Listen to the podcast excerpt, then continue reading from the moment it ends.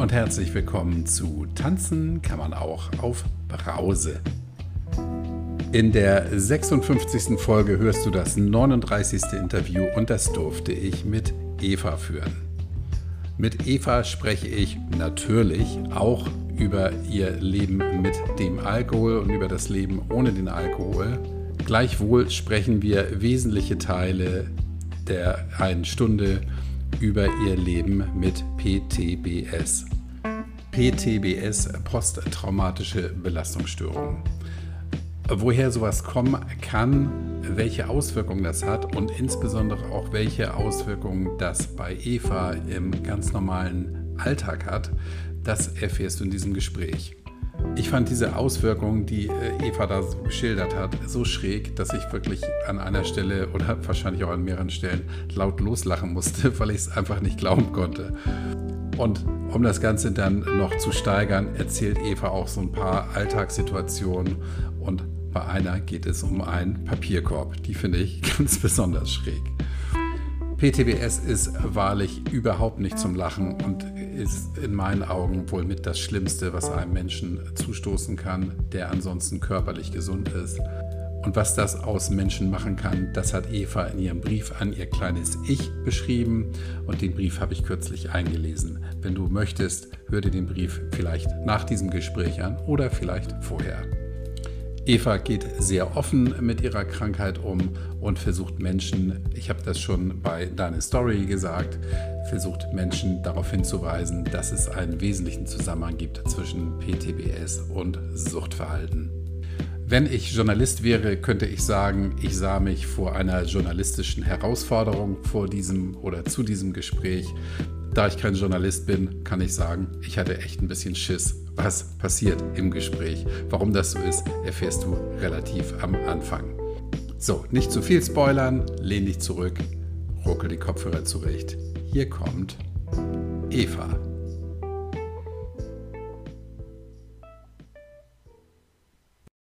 Guten Morgen, liebe Eva. Guten Morgen. Hallo. Wir haben uns ja schon etwas eben unterhalten und ich hatte in den letzten Tagen viel mit nicht dir, sondern mit deiner Geschichte zu tun, weil ja. ich einen Brief, den du an dich selber geschrieben hast, an dein kleines Ich, äh, habe ich eingelesen und mit Musik unterlegt und der wird ähm, morgen, also wenn diese Folge abgespielt wird, wurde er vor ungefähr einer Woche gespielt. Okay. Müssen wir ein bisschen in der Zeit hin und her springen. Ja. Also ich habe mich mit deiner, mit deiner, ähm, mit, dein, mit diesem Brief sehr beschäftigt und muss sagen, ich hatte den vorher ja schon gelesen, da hat mich das sehr angefasst. Und ehrlich gesagt, als ich es dann selber eingesprochen hatte, habe ich ja mal im Rechner gesessen, habe echt geheult, ja, weil, das, weil mich mhm. das so unfassbar berührt hat, ähm, ja.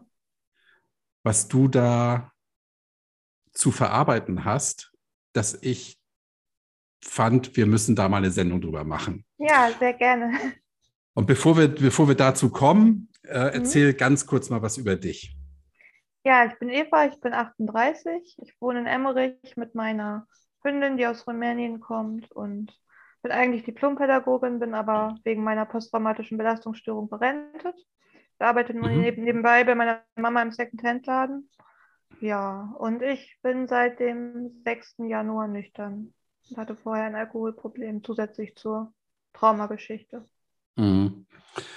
Ähm, berentet heißt, du wirst nie wieder arbeiten können, Schrägstrich müssen oder wie, wie ist das? Ja, berentet heißt, es ist einfach diese Erwerbsminderungsrente, die bei mir auch vollständig ist.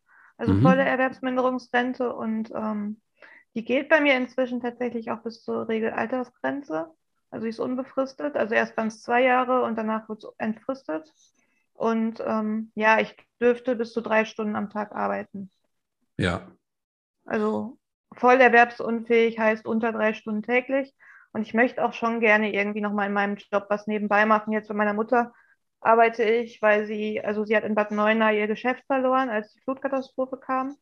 Oh. Und hat, ist bei mir in die Nähe gezogen, jetzt im Dezember und hat jetzt hier ein neues Geschäft aufgemacht in Kleve und da habe ich sie unterstützt und da bin ich jetzt zwei Tage die Woche und helfe ihr.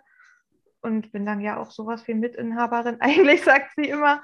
Aber mhm. eigentlich, also ich würde schon gerne irgendwie noch einen Nebenjob in meinem Beruf machen, was jetzt so in nüchtern und klar auch wieder gut gehen würde. Aber es mhm. ist halt mhm. schwierig, was zu finden unter drei Stunden, weil die meisten Schichten oder sonst was haben und ein Job unter drei Stunden im sozialen Bereich ist, ja, kriegt man auch bestimmt, aber habe ich mich jetzt noch nicht so mit befasst. Mhm. Wenn du mehr als drei Stunden arbeiten würdest, würde dir denn die Rente gekürzt oder würdest du sie dann gar nicht mehr kriegen? Wie ist das? Also sie würde mir auf jeden Fall gekürzt und dann wird es wahrscheinlich geprüft, ob ich die überhaupt noch brauche. Ah, stimmt, genau. Denke mhm. ich. Und sonst wird es halt abgezogen. Ich meine, klar, ich könnte auch irgendwann sagen, ich gehe wieder arbeiten, ich will die Rente nicht mehr, aber es wäre eigentlich, glaube ich, nicht so schlau und es wird auch wahrscheinlich nicht funktionieren, weil ich merke schon, wenn ich arbeite, dass das mit den drei Stunden schon berechtigt ist. Mhm. Also, dass es dann schon einen Grund hat, dass ich unter drei Stunden arbeiten darf. Das ist schon eine ganz gute Einschätzung von denen. Ja. Und diese Einschätzung wird ja nicht einfach so mal rausgehauen, ähm, nee. sondern da wird ja wahrscheinlich eine sehr, sehr lange Vorprüfung stattgefunden ja. haben bei dir. Ne? Ja, da wird schon mhm. sehr ordentlich geprüft, muss ein mhm. Gutachter und ja. Wir haben ja zwei Themen bei dir. Das eine ist eben das Trinken und das mhm. andere ist eben, ich sage es jetzt mal, einfach wahrscheinlich die Ursache, warum du genau. überhaupt getrunken hast. Ne? Ja. Und das ist dir ja auch ein ganz großes Anliegen. Das habe ich auch in der deine Story, in dem Intro gesagt, dass es dir ein großes Anliegen ist, auf die, den Zusammenhang zwischen PTBS und genau. Alkohol oder Sucht, Sucht, nicht Alkohol, sondern Sucht ähm, hinzuweisen, weil da ja. sehr, sehr oft ein Zusammenhang besteht. Ne? Ja, es ist so. Wirklich. Mhm. Also es haben viele beides und ich habe früher immer gedacht, das heißt, früher ist noch gar nicht so lange her, ich habe immer gedacht, boah, wie blöd bist du eigentlich? Du hast schon deinen Traumakram, bist berentelt und jetzt holst du dir auch noch ein Alkoholproblem dazu. Ich fand, mhm. das, mir war das so peinlich und ich habe mich auch so geschämt und es ist eigentlich so klassisch, dass so viele so machen. Also ja, ja, nicht bewusst machen, aber viele bekommen dann halt das noch obendrauf, weil sie halt einen Weg suchen zu betäuben und dann da mhm. noch mit reinrutschen. Das ist ganz häufig so und ich habe jetzt auch schon viele kennengelernt, bei denen es so ist, aber wenig Anlaufstellen kennengelernt, wo man mit beiden hin kann. Ja. Auch therapeutisch das eine das andere ausschließt oder die in Suchtberatungsstellen zum Beispiel überhaupt keine Ahnung haben von traumatisierten Menschen und da mhm. auch sehr grob mit umgehen. Und es gibt einfach wenig Anlaufstellen für beides, obwohl es viele gibt, die beides haben. Das finde ich sehr schade. Ja, bevor wir das zeitlich einordnen, was zuerst bei, also was zuerst ja. dabei war, hast du ja eben schon gesagt, aber bevor wir es zeitlich einordnen, möchte ich nochmal für die wenigen Hörer, die es nicht wissen und mich, ja, weil ich es auch nicht so wirklich einzuordnen weiß, erklär mal ganz kurz, was diese posttraumatische Belastungsstörung, was das ist, wo sowas herkommt und wie sich sowas äußert, bitte. Ja, eine posttraumatische Belastungsstörung ist eigentlich eine späte Reaktion auf traumatische Erlebnisse, die irgendwann mal passiert sind. Also klassisch kennt man das von Leuten, die im Krieg waren oder so. Aber es kann mhm. halt jedes kindliche Trauma sein. Es kann eigentlich alle Lebensbereiche betreffen. Es muss auch bei vielen Leuten gar nicht so was riesengroßes sein, sondern es ist einfach, man war in irgendeiner Situation oder in mehreren. Also ich habe halt eine komplexe posttraumatische Belastungsstörung. Das betrifft mehrere Bereiche. Aber generell ist es halt so, dass man was nicht verarbeitet hat, was einem passiert ist und es dann irgendwann wieder hochkommt durch Symptome. Also bei mir ist es zum Beispiel so klassisch depressive Phasen, also sehr depressive Phasen. Viele Leute sind sehr schreckhaft, Albträume, dann Flashbacks, das ist halt das Wiedererleben, dass man sich fühlt durch Trigger und Anreize, kann Geruch sein, kann Geräusch sein, eine Situation sein. Merkt man in dem Moment auch gar nicht so, dass es gerade erinnert, aber dann passiert halt was in einem und ja, dann bekommt man Symptome oder Flashbacks, also das Wiedererleben. Und ich habe halt ganz viel diese dissoziativen Attacken gehabt früher. Es bedeutet, es bedeutet eigentlich einfach, es passiert ein Trigger und ich kippe um. Also dann schaltet sich quasi das Bewusstsein aus. Das kennen manche auch von so Menschen, die dann in einem Gespräch oder so, wenn irgendein Wort fällt oder so, dann nur so gerade ausgucken und nicht mehr ansprechbar sind. Es gibt aber auch, manche Leute haben Krampfanfälle, es gibt Leute, die spüren ihre Beine dann nicht mehr oder es gab auch welche, die sind dann in dem Moment blind oder so. Aber das häufigste sind halt diese dissoziativen Ohnmachtsanfälle, sage ich jetzt mal, die keine medizinische Ursache haben, aber die enorm einschränken, wenn sie in verschiedensten Situationen auftreten, weil man in dem Moment ja auch nicht immer sagen kann, jetzt ist gerade nichts gefährlich, weil du kannst nichts mehr sagen, du liegst auf dem Boden und die Leute denken, oh, medizinischer Notfall ist es aber ja eigentlich nicht und das schränkt halt, wenn man das häufig hat, sehr ein. Und ansonsten diese Überwahrnehmung von Reizen in der Umgebung. Also du hast viel mehr zu verarbeiten und bist immer wachsamer und schreckhafter als ein gesunder Mensch. Ja, es gibt so. sicherlich noch viele andere Sachen, Ängste, manche haben Zwänge, das ist sehr unterschiedlich auch. Hm. Also es könnte passieren, du sitzt, du sitzt bei deinem Bankberater, der sagt irgendwas und du wirst ohnmächtig. Also du fällst dann einfach um. Ja, es könnte nicht passieren, es passiert. Ne? Also ja. in verschiedenen Situationen. Also bei mir war es anfangs sehr extrem, als das aufgetreten ist, als ich, als diese posttraumatische Belastungsstörung angefangen hat und das hochkam, war es sehr extrem. Da konnte ich nicht in die Apotheke gehen, weil ich in der Apotheke lag. Oder ich konnte nicht in den Supermarkt, weil an der Kasse anstehen war auch schlecht, wenn da einer ein bestimmtes Aftershave drauf hatte oder so. Und inzwischen sind es einzelne Situationen, die geblieben sind. Zum Beispiel, ich kann nicht gut zum Arzt gehen. Und weil beim Arzt wird ja schon, ja auf den Körper bezogen. Und mhm. ja, kann ich auch nicht gut in einer langen Schlange beim Arzt stehen. Wenn ich da auf einer Stelle stehe, stehe ich vor diesen Theken mit oder ohne Plexiglasscheibe, ist es ja heutzutage. Und dann kann ich da auch nicht länger stehen. Nach drei Minuten würde ich dann vor dieser Theke liegen. Und das ist, das ist immer noch so. Und es gibt Ärzte, die ja sehr gut mit umgehen können, die mich auch alle kennen und die dann die Situation so schaffen, dass es kein Problem ist. Aber es gibt auch welche, die über Jahre sehr stur sind und mich immer wieder in dieser Schlange umkippen lassen und warten, bis es passiert. Also es ist sehr unterschiedlich. Puh, Aber ja, jetzt, es kann passieren mh. und es passiert. Jetzt hast du mir ein bisschen Angst gemacht, Eva. Das, das ist wirklich nicht schlimm. Wenn du gleich vom Bildschirm verschwindest, dann weiß ich, was passiert. Da musst du dir oh keine Gott. Sorgen machen. Oh Gott, oh Gott, oh Gott. Ich lache jetzt auch noch. Ey, das ist, das ja, ist doof. Ist ja auch, äh, es ist mit Abstand ja auch ein bisschen lustig. Also es gab schon Situationen, die wirklich einerseits schlimm waren, aber auch total lustig, wenn ich so drüber nachdenke. Ich war mal bei einem Zahnarzt, der war speziell für Angstpatienten und dann bin ich da hingegangen, habe auch sehr offen gesagt, was passieren wird. Und man kann ja irgendwo hingehen und offen sagen, was passieren wird und trotzdem denken die alle, das passiert ja eh nicht, das sagt die nur. Mhm. Und dann bin ich irgendwie, wir hatten dann so eine Schublade, wo du so einen Mülleimer rausziehen kannst, weißt du, so einen Einbauschrank. Mhm. Und dann bin ich halt umgekippt und in diese Schublade gefallen und dieser Mülleimer, dieser Mülleimer ist halt rausgerissen. Und es war aber dann, also ich habe mir natürlich auch wehgetan, weil mit den Rippen in so einem Mülleimer fliegen ist nicht so schön. Und dann bin ich irgendwie wach geworden auf dem Boden und das ganze Praxisteam saß um diesen Mülleimer drumherum so, oh Gott, der Mülleimer ist kaputt. Was der kostet, der arme Mülleimer. Nein. Und, äh, doch, und ich habe dann nur gedacht, ähm, hallo, ich liege hier, ich bin dann auch. Ja. Mich hat sich keiner gekümmert, ich mache es ja nicht extra. Ich bin dann auch gegangen und hatte am nächsten Tag dann einen Termin, um mir einen Zahn ziehen zu lassen, in Vollnarkose. Und dann haben die mich nachmittags angerufen und mir alle Termine abgesagt und gesagt, ich darf bitte nicht mehr in diese Praxis kommen. Sie sind die Frau, die die Mülleimer rausreißt. Sie dürfen nicht genau, mehr Genau, ich durfte nicht mehr kommen. Ich habe das sogar noch meine Haftpflicht natürlich gemeldet, die hat das bezahlt. Und, oder sowas. Ich war mal bei einer Urologin und da bin ich, hatte ich sogar jemanden mit, weil es zu der Zeit sehr schlimm war. Da bin ich auch vor einer, einer Anmeldung umgekippt. Da hat die zu mir gesagt, boah, legen Sie sich mal bitte woanders hin, hier ist gerade ungünstig. Also es gibt schon Leute, also ich könnte da fast ein Buch drüber schreiben, was ich da schon mit erlebt habe. Zum Glück gibt es auch wirklich sehr, sehr nette Ärzte und mhm. Menschen, die da viel möglich machen und auch sehr viel Verständnis für haben.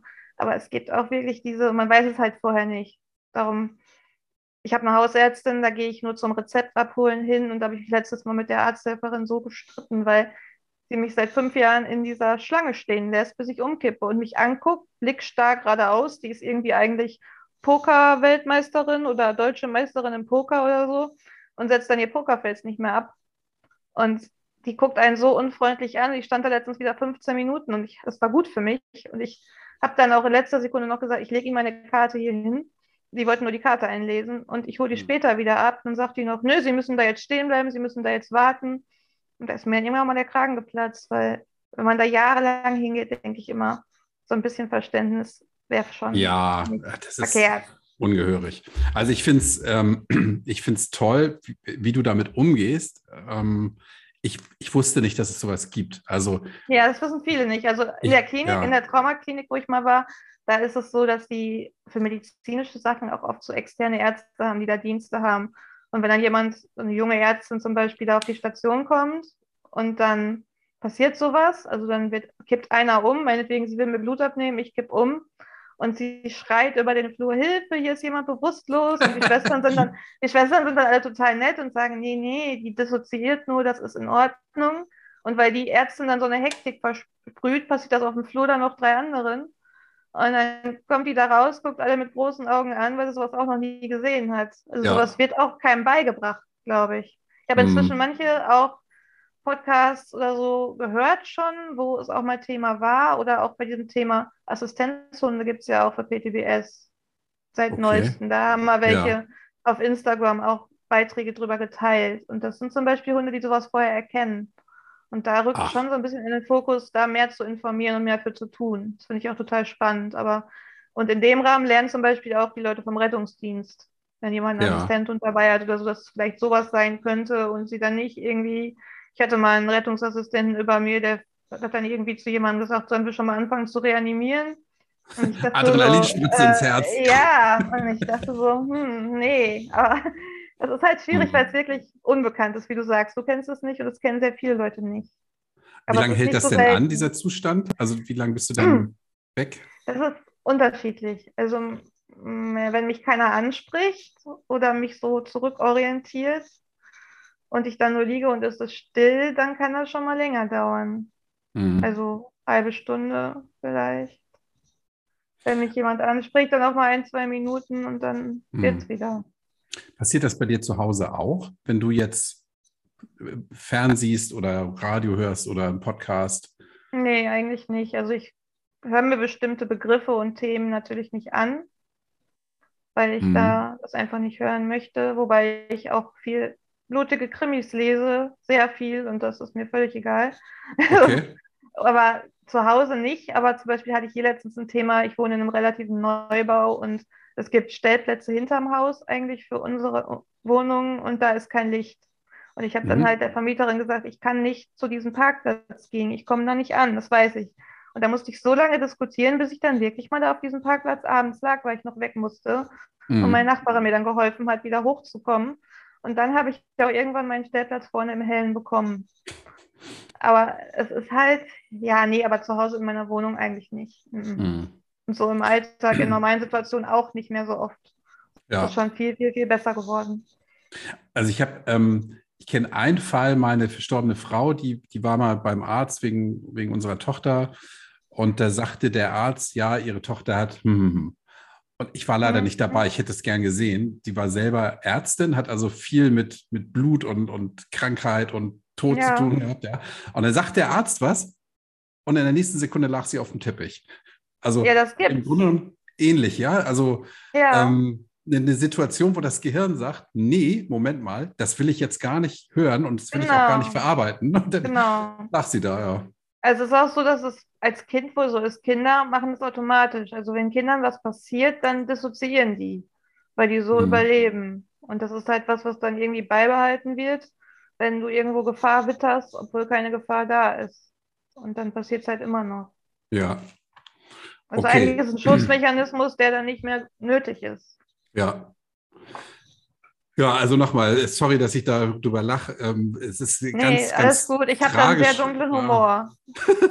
ja, da freue ich mich, weil anders würde ich damit auch, ich wüsste jetzt nicht, wie ich damit äh, also umgehen soll als, als Gesprächspartner. Ja, es ja. ist, ähm, weil es eben nicht mein Thema. Drüber. Ja, okay, dann bin ich beruhigt. Ich bin halt kein Therapeut, ja, ich, ich, ich kann ja. das nicht, ich habe es nicht gelernt und ähm, es ist in meinem, in meinem Umfeld und in meinem Leben auch ähm, nicht existent. Deshalb bin ich mhm. da so, so naiv und, und frage so doof. Also, du ähm, fragst nicht doof. Also in manchen Situationen hilft ja nur schwarzer Humor. Mhm. Also mir zumindest so oft.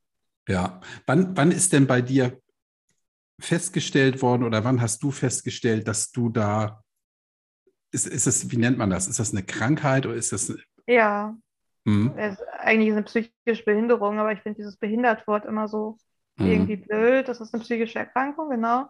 Ja. Ähm, festgestellt wurde das, also ich war als Jugendliche, gab es schon mal eine Phase, wo ich so das ab und zu mal hatte mit dem Umkippen. Mhm. Aber da haben die Leute gedacht, die hat Panikattacken oder sonst was. Das ist dann auch wieder weggegangen. Ich habe dann studiert, alles war gut.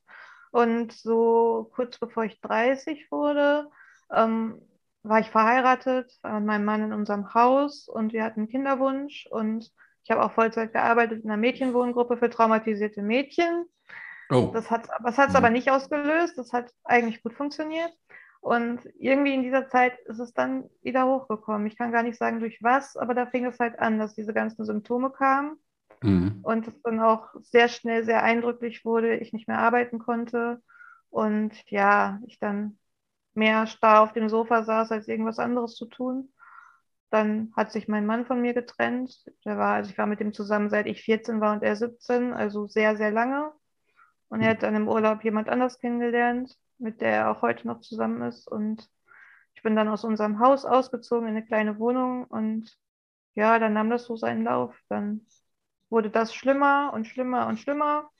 Und ja, ich konnte nicht mehr arbeiten, wurde dann berentet und ja, da wurde das so festgestellt. Bist du denn selber zum Arzt und, und wusstest du, was da, was da abgeht in dir oder war dir das unbekannt? Wie, wie kann ich mir das vorstellen? Also ich wusste es schon, weil ich ja dann auch Flashbacks hatte von Ereignissen, an die ich mich vorher nicht mehr erinnert habe.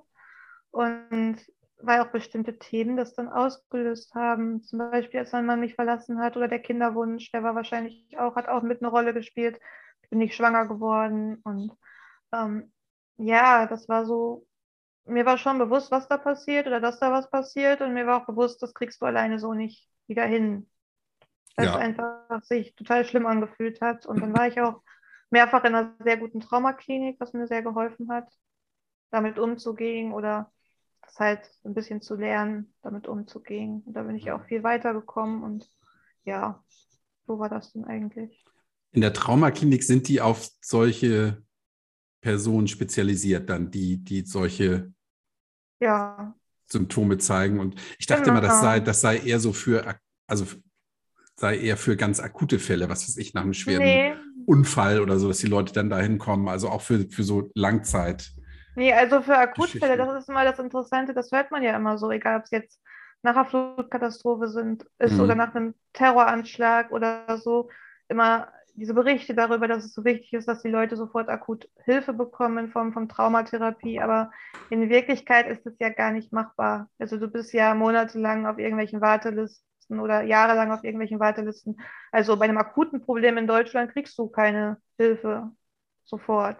Im Film also funktioniert also das immer ganz gut, ne? Ja, im Film funktioniert das gut und auch auf diesen ganzen, in den Reportagen funktioniert das auch gut, aber in der Realität ist es eben nicht so. Und in der Klinik sind schon sehr viele, die verschiedenste Dinge erlebt haben, die auch schon viel länger her sind und die ähnliche Symptome haben. Und da muss ja. man sich nicht erklären, da verstehen die das alle und kennen das alle und sind sehr professionell damit und muss klar auch suchen und eine richtige Klinik finden. Es gibt sicherlich auch welche, die nicht so gut sind, aber da hatte ich dann irgendwie Glück und habe eine richtige gefunden und das hat mir dann noch sehr gut getan.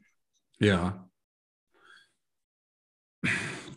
Wann, wann kam denn der Alkohol dazu? Du hast ja gesagt, du hattest erst hm. das, das Thema ja. und dann kam der Alkohol irgendwann, ne? Genau, also der Alkohol kam, also früher habe ich eigentlich fast nie was getrunken, so Jugendzeit und so. Ich mag keine Partys, ich gehe nicht gerne abends weg, ich mag keine betrunkenen Leute noch nie. Mhm. Und ähm, ich habe halt immer dann, als es anfing mit der posttraumatischen Belastungsstörung, habe ich angefangen, phasenweise mal ein Glas zu trinken, weil ich gemerkt habe, dass es mich betäubt und die Betäubung von diesen Traumagefühlen eigentlich ganz gut fand. Und es war in phasenweise, auch nach der Trennung dann vielleicht phasenweise ein bisschen mehr. Und ähm, richtig schlimm wurde es so 2019, als dann meine Hündin gestorben ist.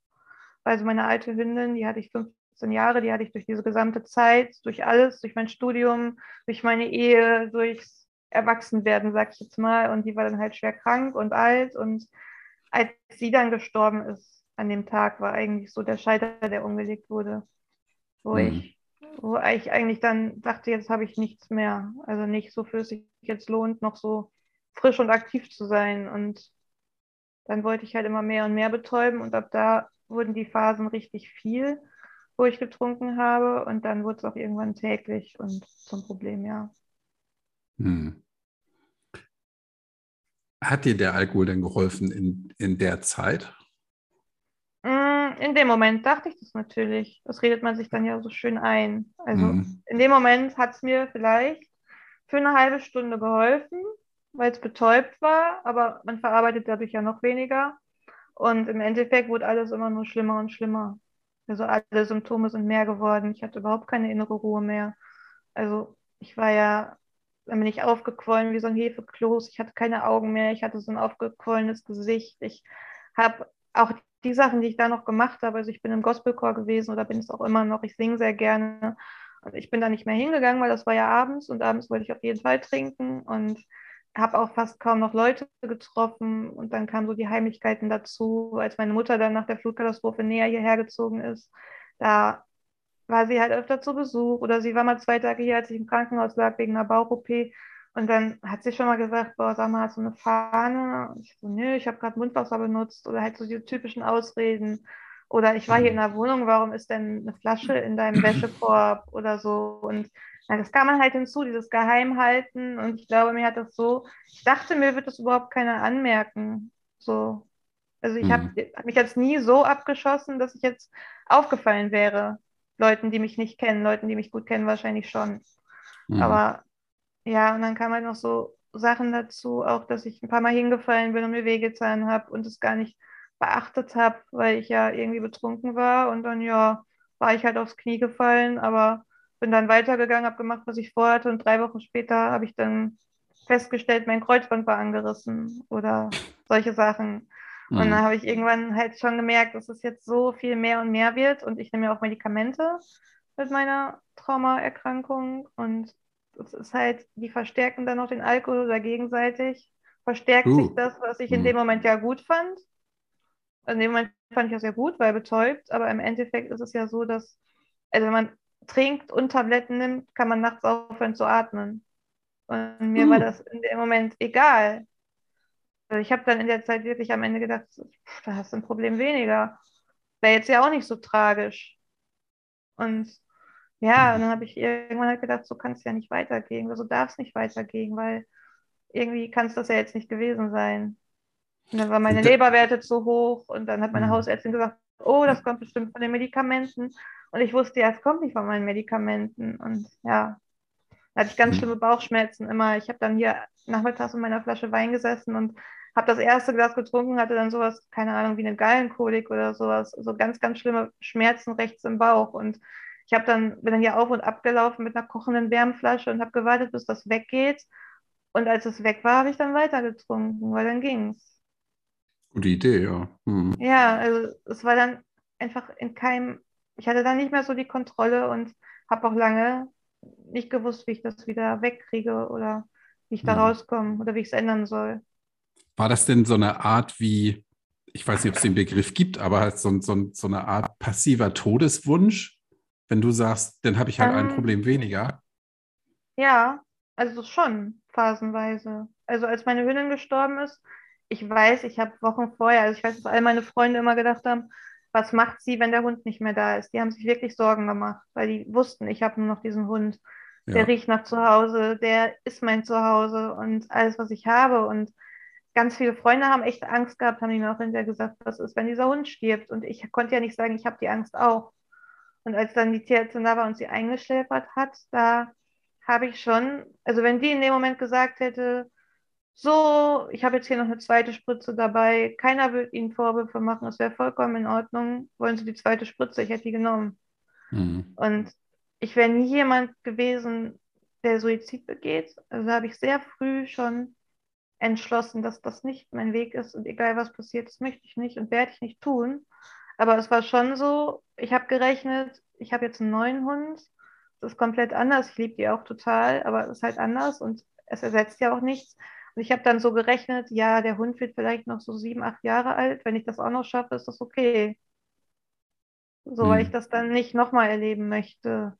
Und klar habe ich dann irgendwann gemerkt, dass das totaler Käse ist, dass das, dass das ja nicht sein kann und dass ich das nicht möchte. Aber es war schon so, dass es mir in dem Moment sehr egal war. Mhm. Ja, weil du, du hast ja gesagt, wenn, wenn nachts die Atmung aussetzt, wenn du so viel getrunken hast, dann mhm hast du für dich gedacht, dann hätte ich ein Problem weniger. Ja. Ja, das heißt. Das ja, hätte mir nichts ausgemacht. Hätte ich gedacht, dann bin ich ja bei mhm. meiner Hündin und alles ist gut. Aber die Hündin ja. ist im Hundehimmel, das weißt du schon, ne? Du kommst ja nicht ja, im Hundehimmel. Doch, Du wir in kommen die alle Menschen zusammen. Ja? Okay. Nee, wir kommen alle zusammen. Dann habe ich ja noch Chance, meinen alten Hund wieder zu treffen. Okay. Ja, auf jeden Fall.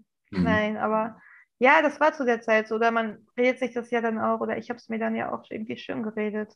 Mhm. So passiert schon nicht. Und ja, Und wenn du dann am nächsten Tag wach geworden bist mit, mit dem Schädel, hast du dann gedacht, ey, mein Gott, was habe ich da gedacht? Oder wie, wie, wie geht das jetzt weiter? Mhm, Es war so eine Routine. Ich bin dann morgens meistens sehr früh, sehr unruhig wach geworden. Mir war immer schlecht und ich war halt so zittrig und habe eigentlich ja auch super schlecht geschlafen, was ja so ist. Man schläft von Alkohol ja nicht besser, sondern immer noch viel, viel schlechter und meine Schlafstörungen sind dann noch mehr geworden. Und ja, am nächsten Morgen, ja, ich war so gleichgültig, glaube ich, irgendwie. Weil jeder Tag irgendwie gleich war. Ich saß hier zu Hause, bin morgens zum Supermarkt, um mich einzudecken und dann saß ich halt hier und Ja. habe mich an Fernsehserien orientiert, so den Tagesablauf strukturiert oder so, weiß ich Mhm. nicht. Also, es war mir egal. So, und ich habe dann auch immer gedacht, das wird doch gar keiner merken, wenn jetzt irgendwas, wenn ich jetzt nicht mehr da wäre. Das hast du gedacht, aber das kann nicht sein, weil du ja sagst, du sprichst ja von Freundinnen, die du hast. Ja, Ja, du sprichst von deinem Gospelchor und du sprichst von deiner Genau. Mutti, die in deine Nähe gezogen ist. genau. Und deswegen war es dann auch ein Punkt, also man muss es ja für sich machen. Also jeder, der sagt, ich höre auf zu trinken oder ich ändere was, weil ich damit meiner Mutter gefallen möchte oder meinen Freunden oder meinen Kindern oder sonst wem, das funktioniert ja nicht wirklich. Man muss es ja für sich tun. Und das war auch so die Erkenntnis, die es dann einfacher gemacht hat. Aber in dem Moment habe ich mir halt immer eingeredet, so wenn du richtig depressiv bist, redest du dir ein, ja, die sind dann bestimmt traurig, aber kurz und dann ist auch gut. So. Mhm. So, wenn du so tief depressiv bist, dann fühlst, fühlst du das einfach nicht mehr, das andere.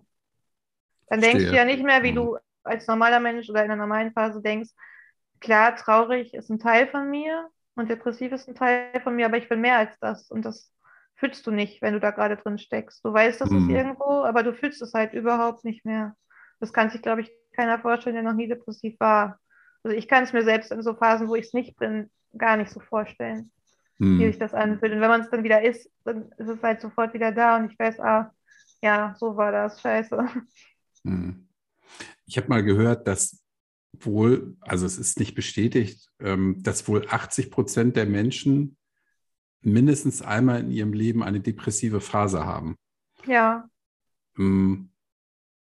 Und ich kann das bei mir nicht genau sagen, aber ich glaube, ich habe sowas auch schon mal durchgemacht. Ja. mhm. Von daher weiß ich eben, dass dieses, dieser Irrglaube, naja, pf, da bin ich halt weg, ist ja auch egal, ja, kratzt ja Mhm. keinen. Das, ja, das ist mir nicht ganz unbekannt, ja. Das kenne ich Mhm. jetzt nicht zum Glück, aber ja, ähm, doch, es gab schon Phasen und wenn, wenn das dauernd anhält, ja, kann ich nachvollziehen, was du sagst. Hm. ja, es ist halt, Ja. wenn du immer diese Phasen hast, fühlt es sich währenddessen so an, du bist auf einer grünen Wiese, die Sonne scheint und du denkst eigentlich an nichts Positives oder du fühlst es einfach nicht. Hm. Und das ist halt schon krass belastend in dem Moment.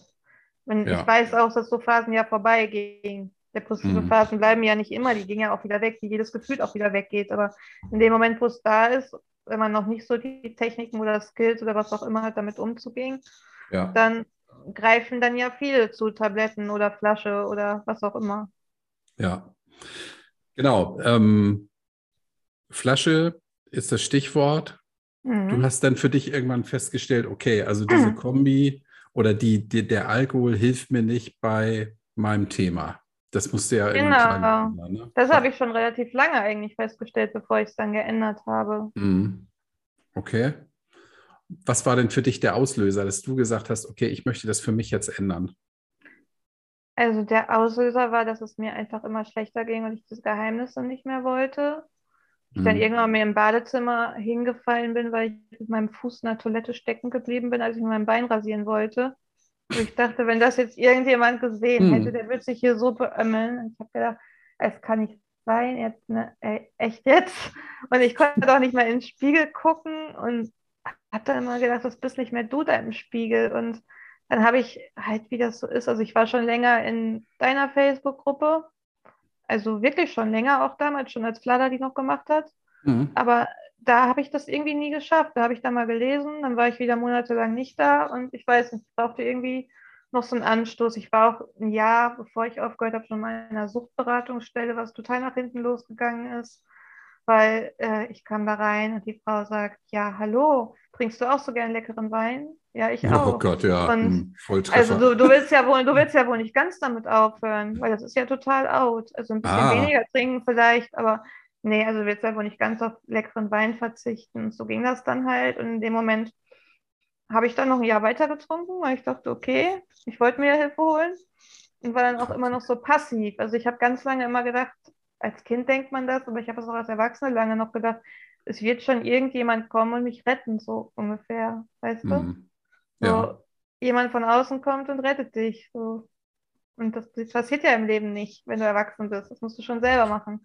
Und ich habe dann, ja, Ende des Jahres, was dann so ist, meine Mutter halt hierher gezogen ist, in die Nähe und öfter hier war und ich immer verstecken, verstecken, verstecken musste. Und ja, dann bin ich zu meinem Psychiater gegangen, wo ich wegen der PTBS hingehe. Und das war dann so ähnlich wie in der Suchtberatungsstelle. Also der hat mich dann angeguckt. Also an dem Tag ging es mir so schlecht und ich habe gedacht, du gehst jetzt dahin und du sagst ihm, du hast ein Alkoholproblem und du sagst dem, dir geht scheiße und du weißt nicht, wie du da rauskommst. Also ich wollte eigentlich nur wissen, ob ich körperlich abhängig bin. Also ob ich das jetzt so zu Hause durchziehen kann oder ob ich da irgendwie entgiften gehen muss.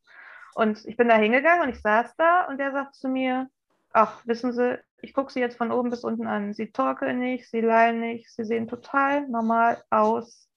Und jetzt mal ganz im Ernst, eine Flasche Wein am Tag, da haben Sie noch nicht mal ein Promille. Mit einem Promille, da sind Sie ja nie wirklich betrunken. Also Können Sie ja noch Auto fahren. Augen, ja, Sie müssen sich mal vor Augen finden, Sie sind nie wirklich betrunken. Also das ist jetzt ja wohl totaler Quatsch, Sie haben kein Problem. So, Oh. und dann bin ich halt da raus und habe gedacht, so früher hätte ich jetzt natürlich gesagt, okay, der sagt, ich habe kein Problem, kannst ja trinken. Aber ich wusste ja, ich habe eins. Und ich habe mich so geärgert und ich war so wütend. Und dann habe ich halt gedacht, boah, nee, jetzt erst recht. Also dann werde ich so trotzig, wie ich das auch, wenn ich umkippe, manchmal werde. Dass ich dann manche Sachen erst recht mache und denke, ich verzichte doch jetzt nicht darauf, weil mir das passieren könnte. Und da habe ich dann halt gedacht, boah, nee, so wie der über mich denkt, schreibt der Leute, die schon länger hierher kommen, jetzt schon irgendwie ab oder weiß ich nicht. Und ja, dann habe ich halt im Internet geguckt, was es so für Angebote gibt und dann bin ich auf Nathalie gestoßen und Mhm. habe mich da einfach mal angemeldet. Und das war dann auch der Tag nach dem Psychiatertermin, mein Tag 1. Das war Jahresende 21, Es war am 6. Januar. 6. Januar. Mhm. Also am 5. Januar war ich beim Psychiater und am 6. Januar war dann mein Tag 1, genau. Ja. Ja, es ist echt erstaunlich, dass ähm, also nicht nur Psychiater oder normale Ärzte, sondern auch diese Suchtberatung. Ich meine, das ist so völlig, völlig Ja, irre. vor Ne? allem, ich warte meine Beratungsstellenfrau aus der Frauenberatungsstelle. Da gehe ich wegen meiner PTBS hin, weil ich auch ambulant keinen Therapieplatz finde, wie es halt so Mhm. ist. Und ähm, da gehe ich einmal im Monat hin. Die sind sehr fit bei solchen Themen und die habe ich halt mitgenommen, weil ich dissoziieren oder umkippen könnte. Und die war mit und die stand da auch mit offenem Mund. Und dann bin ich auch dissoziiert und die Frau hat irgendwie, kam da gar nicht drauf klar, obwohl ich ja jemanden dabei hatte, der sich dann gekümmert hat. Mhm. Und auch im Nachhinein, sie hat gesagt, sie könnte mit Leuten, die hier im Ort traumatisiert sind, also traumatisierten Frauen, könnte sie nie wieder in diese Suchtberatungsstelle gehen. Weil das so Nee. eindrücklich auch für sie war, dass sie dachte, auch hinterher war da kein Einsehen, wenn man es nochmal thematisiert hat.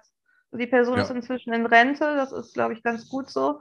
Aber trotzdem ist es ja, weiß ich nicht, dass man sich irgendwie passende Hilfe anders suchen muss. Wenn man schon nach Hilfe fragt, finde ich sehr schwierig. Und ich überlege dann, wie viele Leute da hingehen, sowas erleben. Ich habe momentan schon sehr viel so Geschichten gehört, die genau ähnlich waren.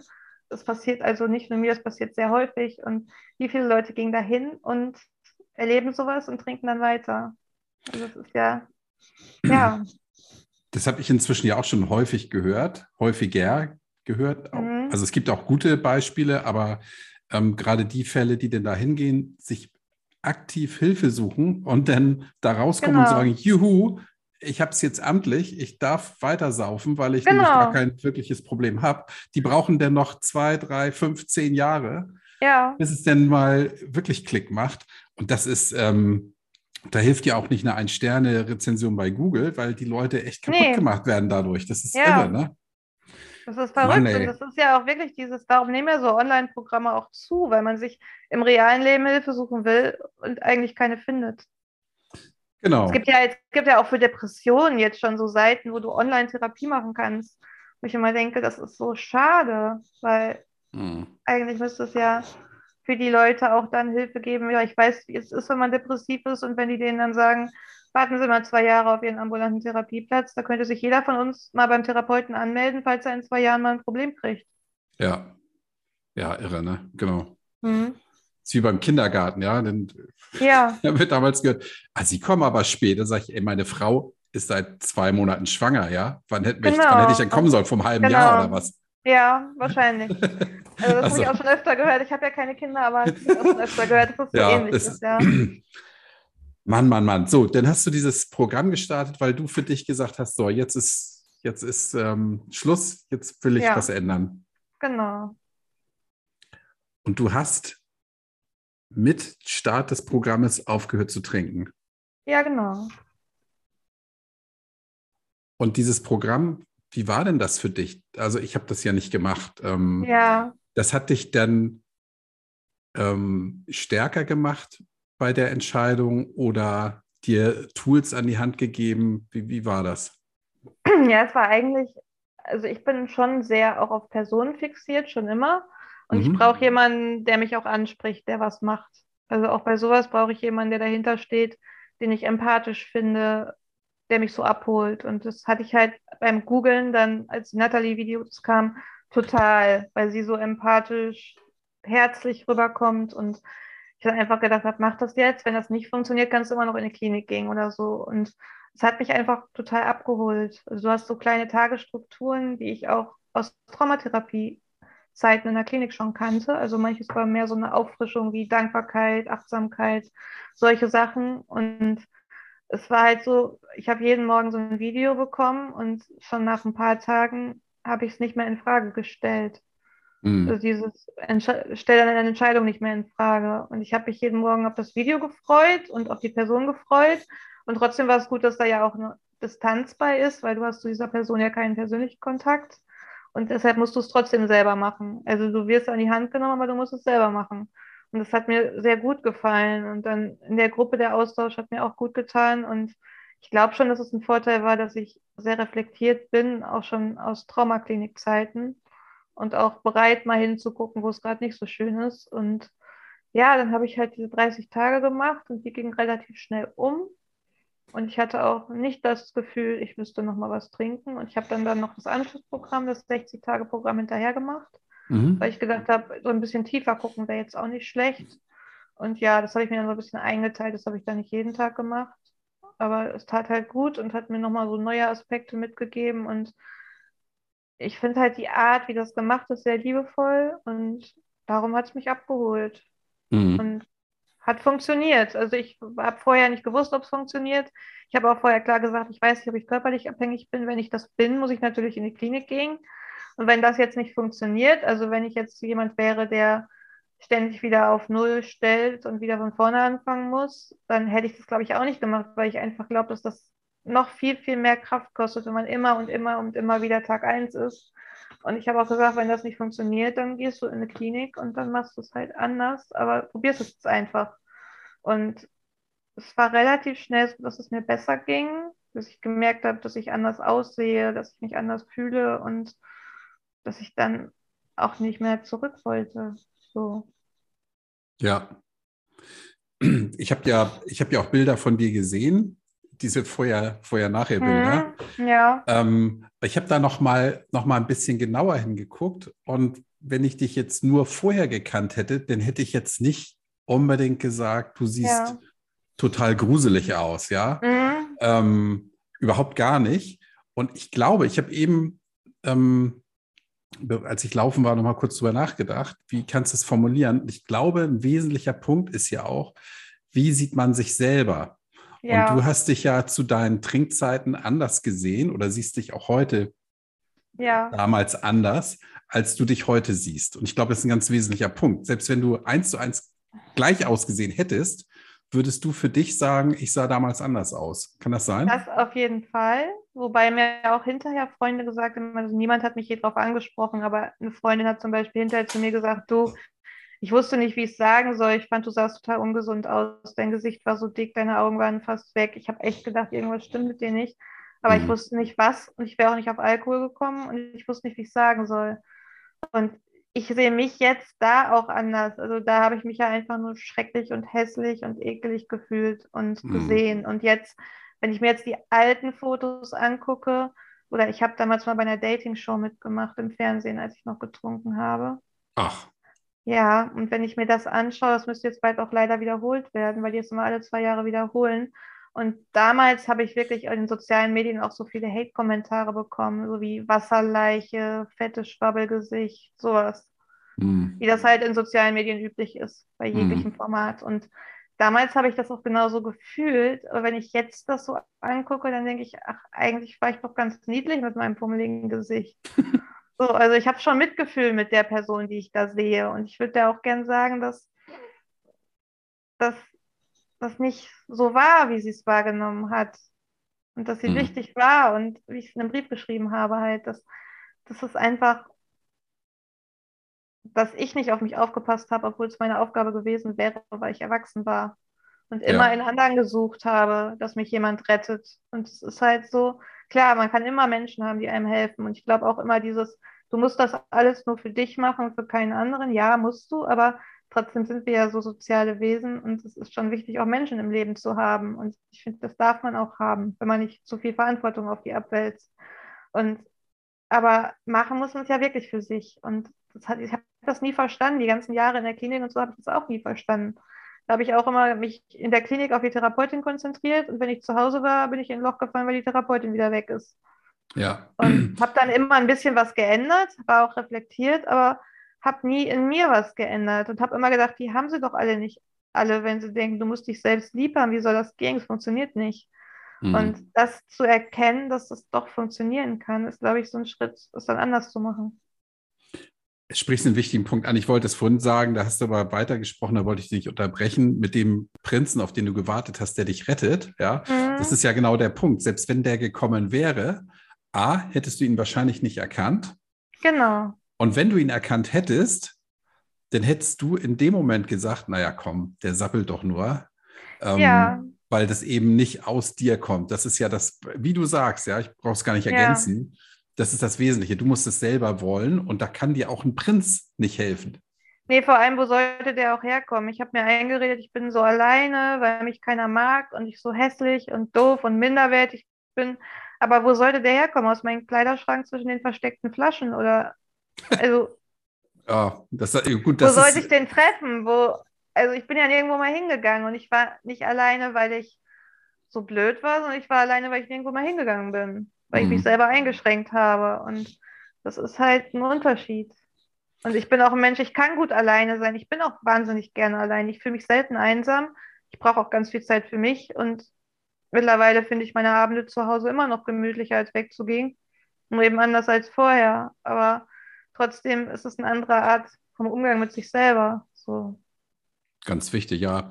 Gut, heute lernen sich ja 50 Prozent der Leute, die zusammen sind, übers Internet kennen, ja, über ja. einschlägige Plattformen. Da habe ich auch gute Erfahrungen mit sammeln dürfen. Ja. Von daher ähm, hätte der Prinz auch nicht nur aus dem Schrank, sondern auch aus deinem ja. Computer kommen können. Aber selbst dann, wenn ihr euch dann getroffen hättet, hättest du ihn nicht erkannt. Bin ich mir ja, ganz sicher. Ja, und ich hatte auch keinen Nerv dazu. Ich habe jetzt immer noch nicht so richtig Nerv dazu, so zu mhm. daten mhm. und so. Aber ich war halt die ganze Zeit mit Trinken beschäftigt. Wie sollte ich da jemanden kennenlernen? Also, ja. weiß ich nicht. Also, es gab zwar zwischendurch mal jemanden kurz, aber das war dann so, den hatte ich in der Klinik kennengelernt. Wir waren erst gut befreundet und dann irgendwann hatten wir beide so den Wunsch nach mehr. Und es ist immer so in solchen Geschichten, wenn beide ein Problem haben, dann triggert man sich so wahnsinnig gegenseitig, dass es nicht funktionieren kann. Ah, okay. Dann ist dann auch die Freundschaft kaputt.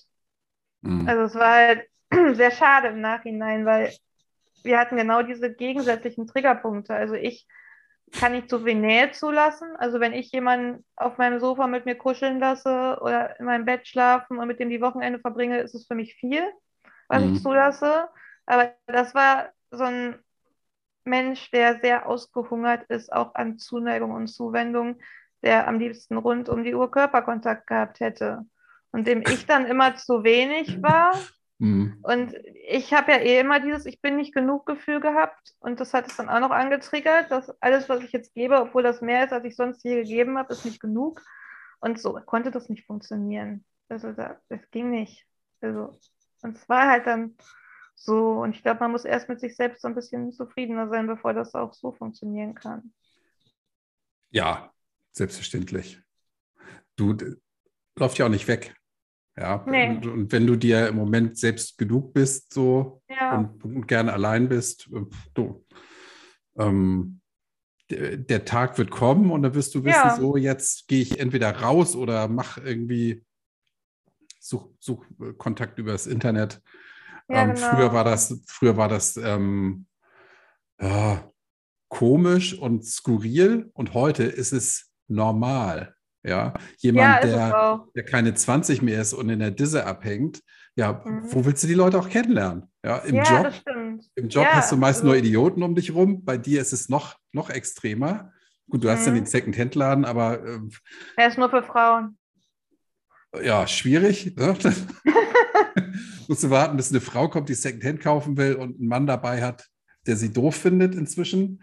Also schwierig, ja. Genau. Ja, das stimmt. Von Mhm. daher äh, finde ich es gut, dass es da inzwischen andere Möglichkeiten gibt. Aber gut. Ja, auf jeden Fall. Mhm.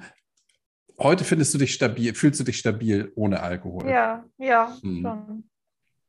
Und jetzt hast du ja, jetzt wollen wir noch mal auf das eigentliche Thema zurückkommen. Ja, Ähm, und das leuchtet mir komplett ein, dass eben das Betäuben einer seelischen, schweren Belastung für den Moment helfen kann. ja. Erzähl das nochmal mit, mit deinen Worten, wie, wie, wie das so ist. Ja, also mein größter Trigger sind eben extreme Gefühle, wie extreme Trauer oder Angst oder dieses innere Kindgefühl, was gerade schreit, wie in dem Brief. Mhm. Und das habe ich immer versucht zu betäuben, weil ich dachte, ich kann das nicht aushalten, ohne was zu trinken, weil, keine Ahnung, man stirbt ja nicht daran. Und vielleicht habe ich gedacht, man stirbt daran, weil ich immer diese Gefühle so mächtig und intensiv fand, dass ich sie einfach weghaben wollte. Und Ja, dann habe ich getrunken. Und im Endeffekt verschiebt man es dadurch ja nur. Und Mhm. es funktioniert auch irgendwann nicht mehr, weil man ja einerseits immer mehr braucht und andererseits fühlt man verstärkt Alkohol ja das Gefühl, was man gerade hat, eigentlich noch. Ja, Und das hat halt nicht funktioniert. Und ich habe es trotzdem immer wieder und weiter und länger gemacht, aber im Grunde war klar, irgendwann muss ich mal hingucken. Und jetzt so hätte ich auch nicht sofort gekonnt, als ich aufgehört habe zu trinken. Da ging es ja erstmal wirklich so um die Basics, so um ja, Alltag, Strukturen, Trigger und halt Cravings überstehen, wobei ich wenig Cravings hatte. Vielleicht zwei in der ganzen Zeit, aber ja, da ging es halt erstmal um die neuen Strukturen im Alltag und um diese ganzen Programminhalte und so. Und hinterher, als es dann so stabil war, dann kommt ja irgendwann die Phase, wo es relativ normal ist, nicht zu trinken. Also mhm. kam bei mir so äh, etwas über 100 Tagen, denke ich, dass es schon so total normal, total normal und Alltag ist, nichts zu trinken. Und da hatte ich dann das Gefühl, jetzt muss ich aber mal näher hingucken, weil diese Gefühle ja immer noch hochkommen und immer noch da sind.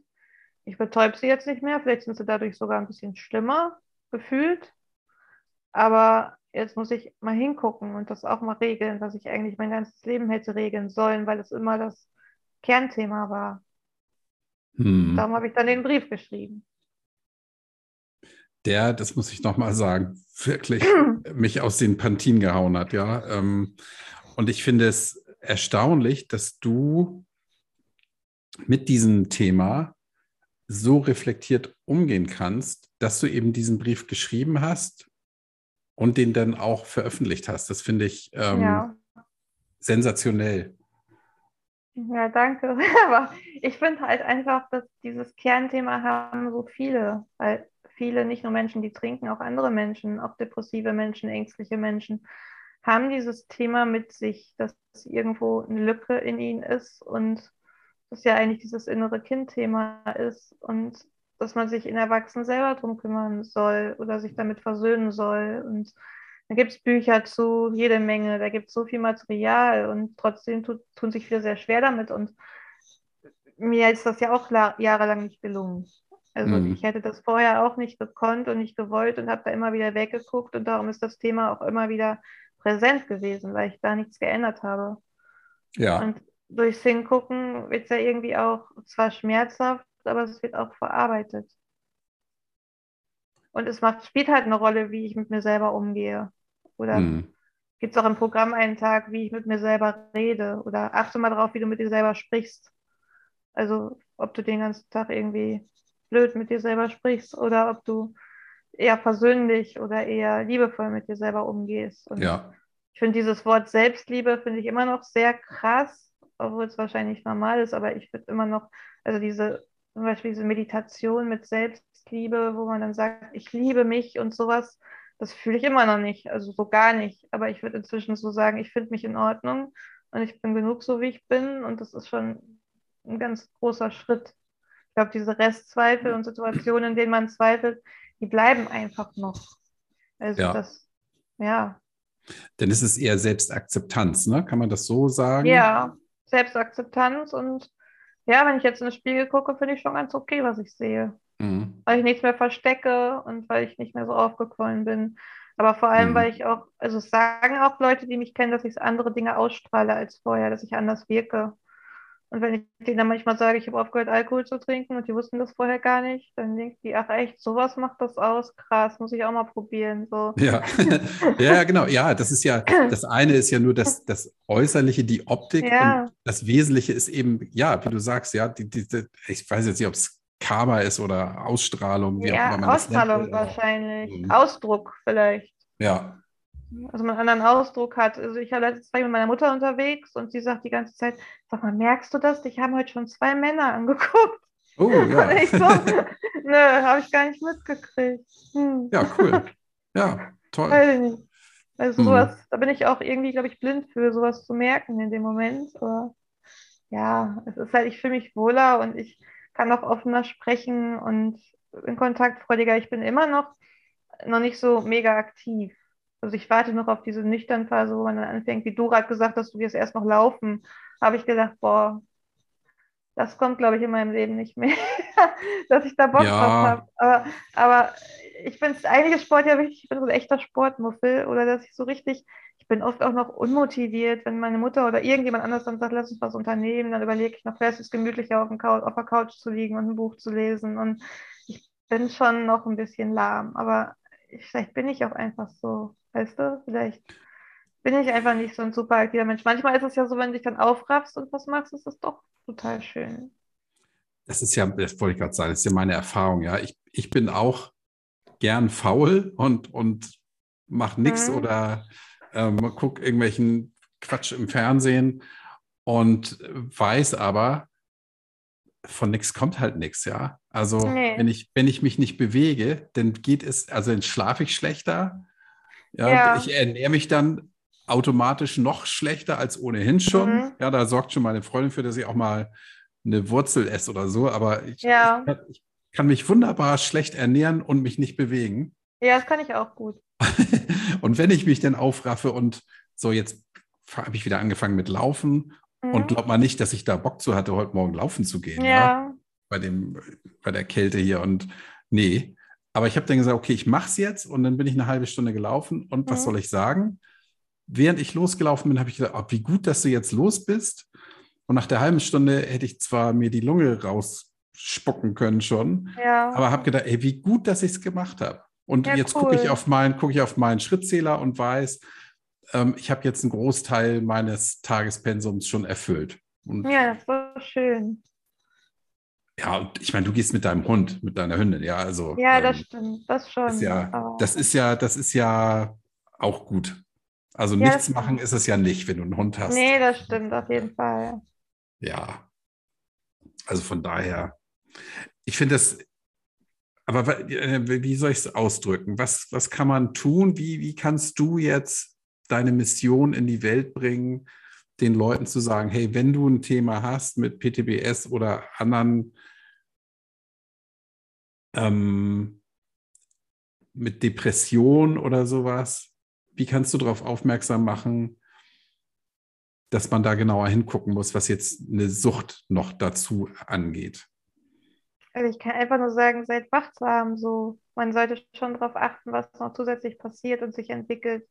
Und klar ist es einem in dem Moment eigentlich egal, wenn man depressiv ist, ob da noch was oben drauf kommt. Aber viele fühlen sich auch noch schlechter, sich Hilfe zu suchen, weil sie denken, sie haben jetzt beides auf einmal und das ist so ein Berg, den können sie eh nicht schaffen. Aber man kann mhm. das schaffen. Klar, er wird es nicht weg und, und ist dann auch nicht, man hört nicht auf zu trinken, dann ist alles rosa-rot und alle Probleme gelöst, weil die sind ja trotzdem noch da, wenn man aufhört zu trinken.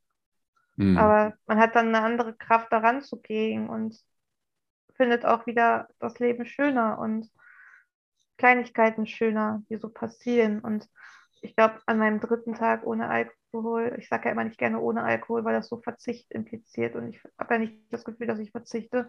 Aber an meinem dritten nüchternen Tag bin ich abends mit dem Hund gegangen und bin ich sonst auch abends, aber dann habe ich so nach oben geguckt und da waren voll viele Sterne am Himmel und ich habe auch gedacht, boah, wie schön. Und vorher bin ich da so stumpf, halb betrunken rumgegangen und habe das alles gar nicht mehr wahrgenommen.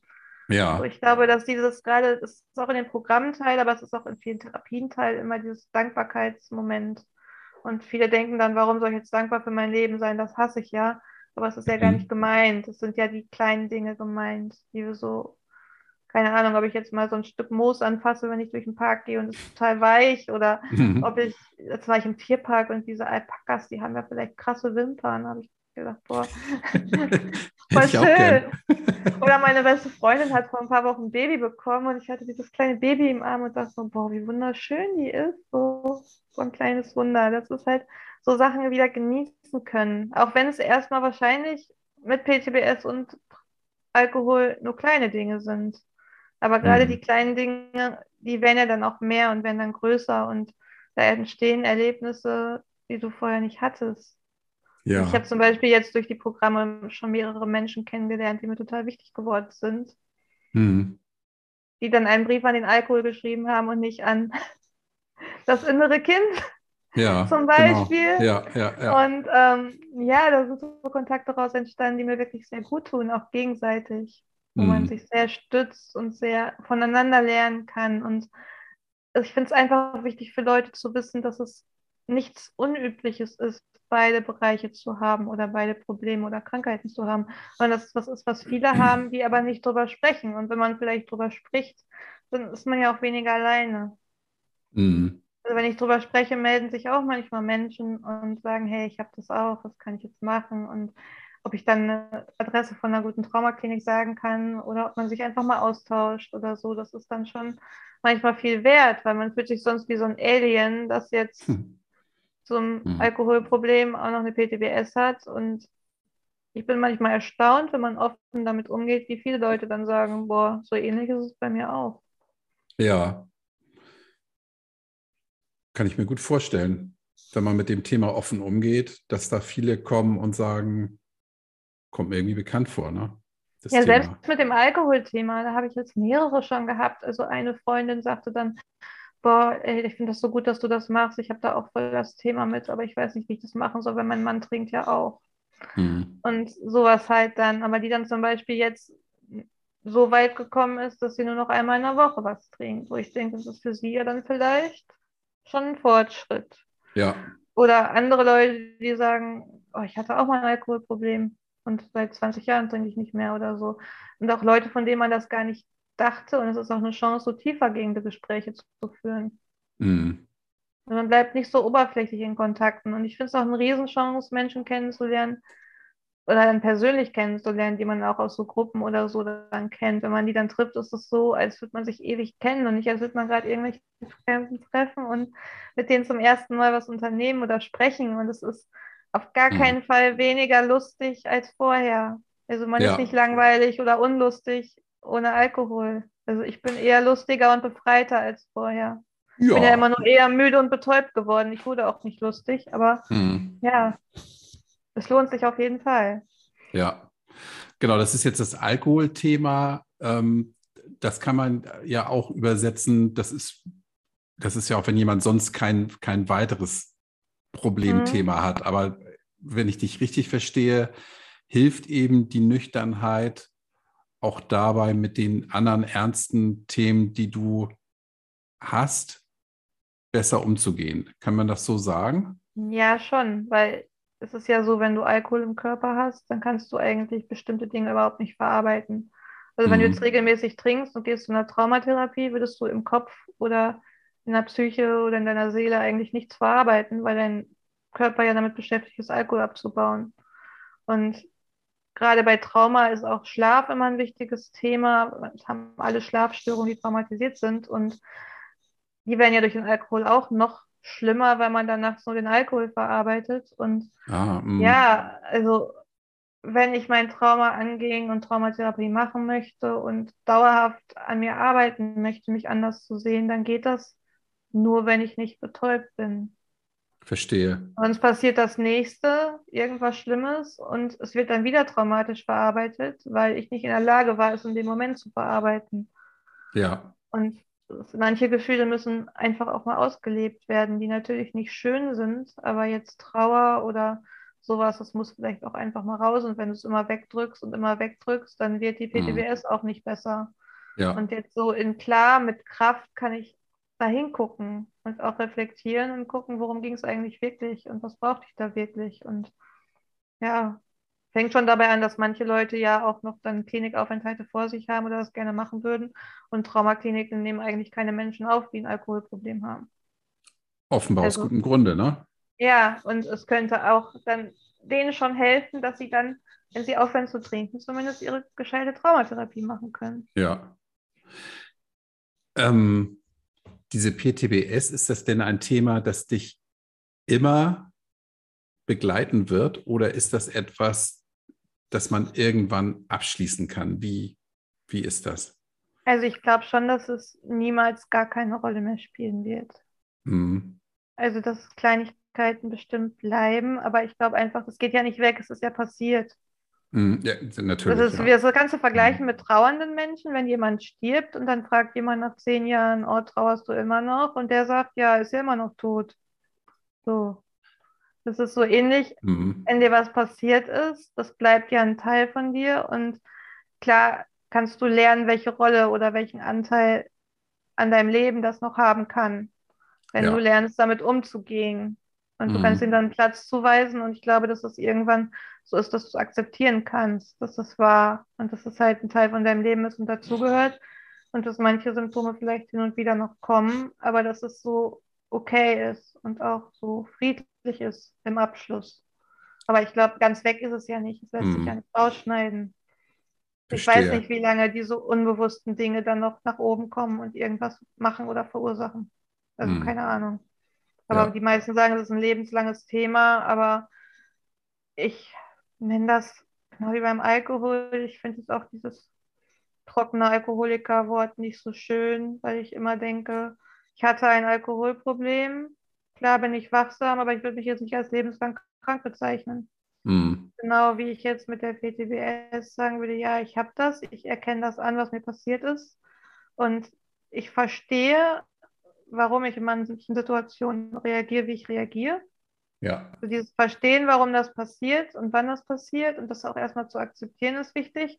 Und dann halt zu gucken, wie kann ich es ändern oder wie kann ich daran arbeiten oder wie kann ich jetzt mit Triggern besser umgehen da auch oder was kann ich für Wege lernen, dass ich mich trotzdem hier und jetzt sicher fühle. Und ja, das ist ja ein Prozess und diesen Prozess kannst du nicht gehen, wenn du noch irgendwelche Substanzen zu dir nimmst. verstehe.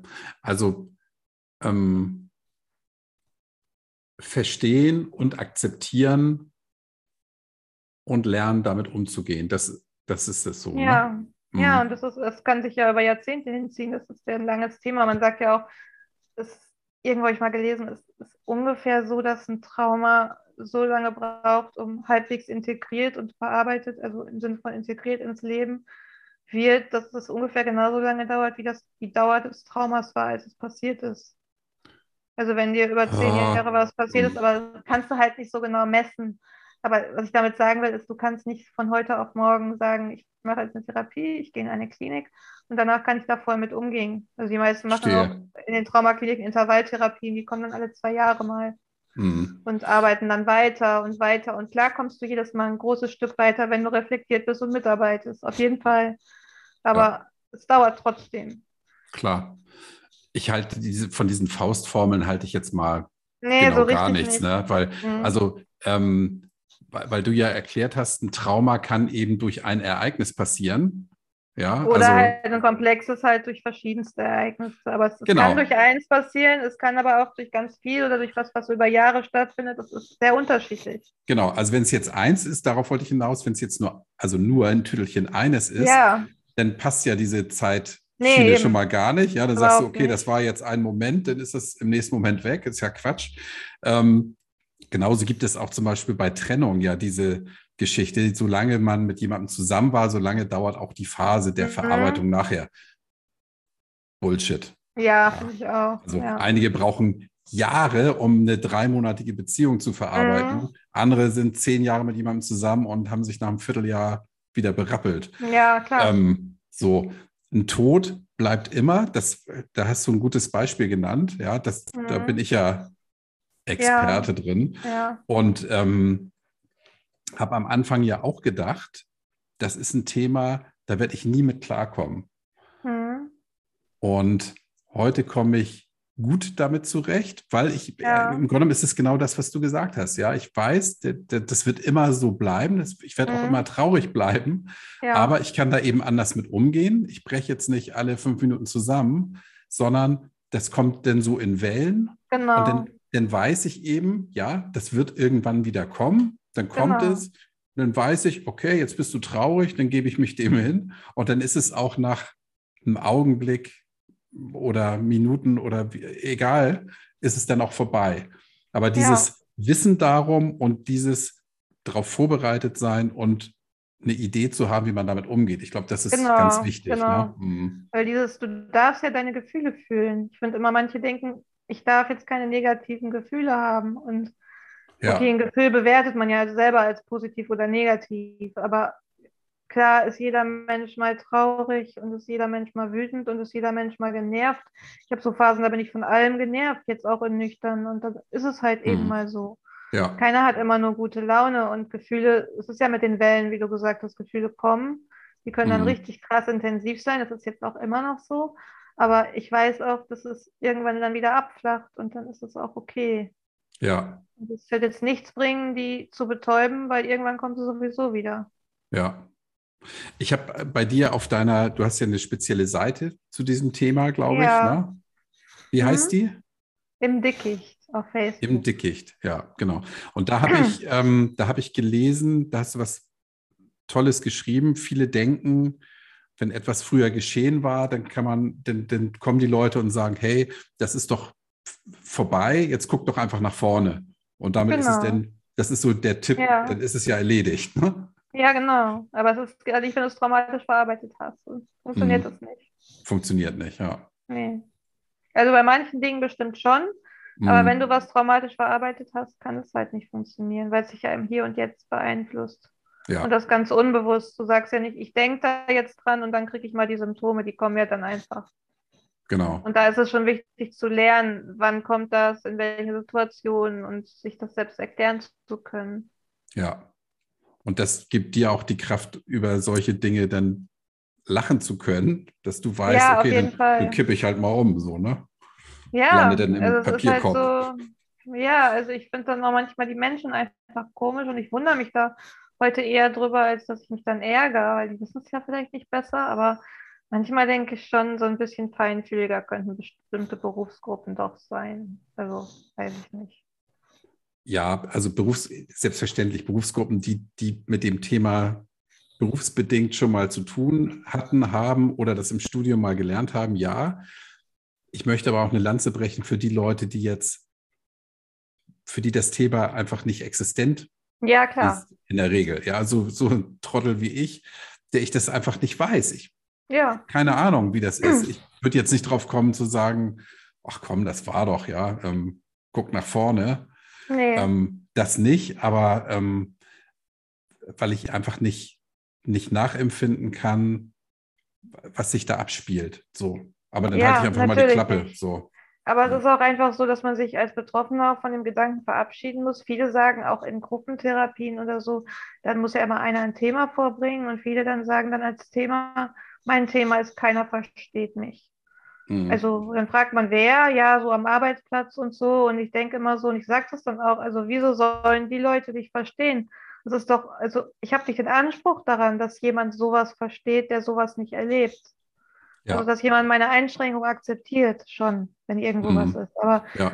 verstehen kann ich mich ja manchmal mhm. selber nicht und muss dann erstmal mhm. gucken, woher kam es jetzt oder so. Also die Erwartung, andere Leute könnten das verstehen. Wenn man die mal ablegt, wird es einfacher. Weil Mhm. Kann man nicht ja. verstehen. Und ich glaube, die Leute, die es denn verstehen sollen, die müssen natürlich vorher wissen, was sie denn überhaupt verstehen sollen oder auch ja. müssen, müssen Verständnis dafür aufbauen können. Dem muss man die Gelegenheit geben, dass sie zumindest, also vielleicht nicht nachvollziehen können, aber wissen, was passiert oder wa warum etwas wie ist. Ja, warum, ja. warum guckt jetzt mein Arbeitskollege immer genervt? Ja, nicht, weil er mich doof findet oder weil er den Job doof mhm. findet, sondern weil er, weil er ein Problem vielleicht hat, das er nicht verarbeiten kann. So. Ja. Aber das müssen die Leute ja wissen. Ja, das schon. Ja, und dann zu sagen, ja, mich versteht keiner, ja, ich, ich bin halt schlecht drauf und das versteht keiner, äh, mhm. gehört vielleicht ein bisschen mehr dann zu. Und ja, auf jeden wie du Fall. sagst, ja, die Leute können es auch, viele können es nicht, oder? Nee, aber das ist ja, ja auch normal. Also, ja. ja. ja ich könnte das auch nicht verstehen, wenn ich es nicht hätte. Also. ja. Eva, ähm, ich werde deine Seite verlinken. Ja, gerne. Deine Facebook-Seite. Vielleicht mhm. klickt da ja mal jemand drauf. Ach, sehr schön. genau. Und wen möchtest du denn noch grüßen zum Ende hin? Grüßen. Ich grüße einfach alle, die ich auf diesem Weg schon kennengelernt habe und die mich sehr unterstützt haben und denen mir geholfen haben. Und ja, mein Leben ist so ein bisschen bunter geworden. Und daran sind auch viele beteiligt, die ich in Nathalies Gruppe kennengelernt habe, aber auch andere. Und mhm. ja, die möchte ich grüßen. Schön. Prima Abschluss. Ja. Ich danke dir fürs Gespräch, liebe Eva. Ich wünsche dir alles, alles Gute. Ich, ähm, ich habe dir ja geschrieben, morgen, also einen Tag nach der Aufnahme dieses Gespräches, ja. wird dein Brief veröffentlicht mit ja, einer entsprechenden Triggerwarnung. Und okay. ähm, ich bin gespannt, wie es ankommt. Also ich auch. ich habe das jetzt, glaube ich, fünf oder sechs Mal gehört und es ist wirklich, wirklich so, wenn ich mir vornehme, traurig sein zu wollen, dann höre ich mir diesen Brief an. Das ist ähm, okay, aber eigentlich soll er auch was Positives bewirken. Hat er auch, hat er auch. ja, ja. Ist, ähm, er endet ja auch traurig schön. Genau ich habe im Intro, habe ich das, das weißt du natürlich nicht, ich habe den Intro eingesprochen, da habe ich gesagt, er ist sehr, sehr traurig, aber macht auch Mut. So, ja, dass genau. es eben eine Möglichkeit gibt, mit Dingen vielleicht nicht abzuschließen, aber mit Dingen vernünftig umzugehen. So. Ja, das stimmt. Und soll ja auch ein bisschen Mut machen. Und, genau. Ja. Sind wir mal gespannt. Ich bin mal gespannt, auf jeden ja, Fall. Ich freue auch. mich. Alles Gute für dich, Eva. Ja, danke, dir auch. Tschüss. Tschüss.